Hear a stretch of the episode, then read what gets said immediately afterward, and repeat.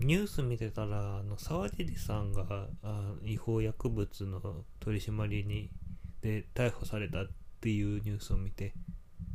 さすがにね、別にとは言わないけど、とりあえず事実だけ伝えて、ねえ、あと、こまごまとした対策を取る方が先だよね、と思って。そう、そんなね、えー、こう、この辺から兆候があったとか、そんなね、掘り葉掘り調べる必要あんのかな、とか、公開する必要あんのかなって、まあ、田代正史さんの件、うん、もそうなんですけど、そう思っちゃうわけなんですよ。まあ、見せしめにしたところでね、減るんだったらもう、そういう人いなくなっちゃってますよ。そう思いません？うん。個人的にびっくりしたのが、ヤフーと LINE が、あのー、資本提携というか、経営統合というか、そそっちのに向けての話し合いが始まってるっていうこと。まあ、ところどころ、あんまあ、LINE モバイルはソフトバンクの傘下になっちゃってるし、わけだし、あの、つながりはあるわけなんだけど、あのー、ジャパンネット銀行もしかり、あの、SBI ググループと、で、提携をしてるのが、うん、ヤフーの親会社の Z ホールディングス。それ、でも、ね、LINE 証券っていうのがあるんですよね。割と業務関係でダブってるのはたくさんあるんだけど、うん、だから銀行とか証券とか、うん、今始め、この間始めたところとか、今現在始めるために突っ走ってる最中っていうものなんですよね。あの、それ、途中でやめるって言ったらまた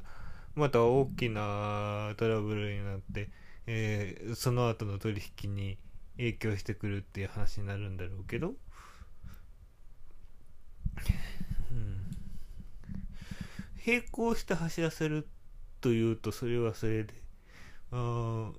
要は同じグループ会社の中でライバル企業として争うっていうわけでしょ。それ統合する意味あんの？とか思ったりとか、まあよくわかんないよね。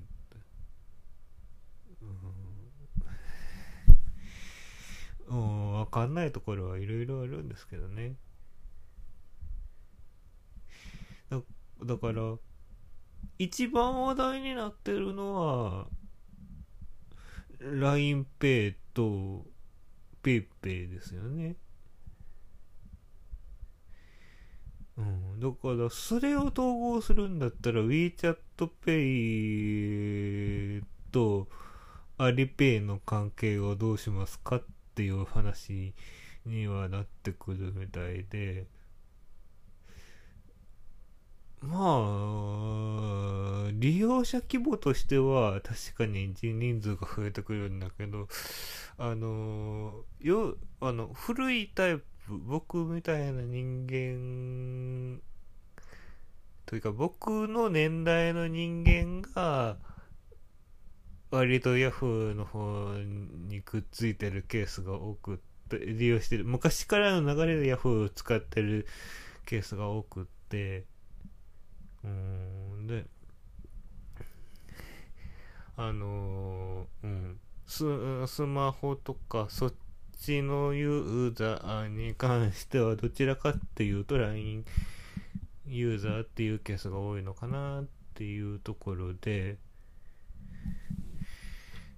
確かに住み分けにはなってるけど、まあ、ある意味競合競合だしねっていう。うん。どうするんだろうね。まあ、そんなこんなで、うん。いや、噂とかそういうのは確かに LINE と Yahoo が合併するんじゃないかっていう出てたんですけど、うん、その辺考えたら結構無茶すぎるっていう結論に個人的に至ったんで、ねえ、やっぱり、ありえないだろうって考えたんで、考えてたんですけど、しかもソフトバンク自体がちょっとファンドの運用関係で、ちょっと厳しい状況になってるでしょう。うん、その辺の理屈はよくわからないから、あそれだからどう買うっていうつもりはもちろんないんですけど。うん、まあ実際、それがど公正取引委員会とかその辺に承認されるかっていうところがあるんで、まあ、この先どうなるかわからないんですけど、面白くなるのか、あのー、競争相手がほぼ全滅しちゃって、えー、つまらなくなるのか、さて、どちらでしょうって、うん、まあ、日本の市場だけ見てたらいけないんでしょうけどね。そんな感じで、うん。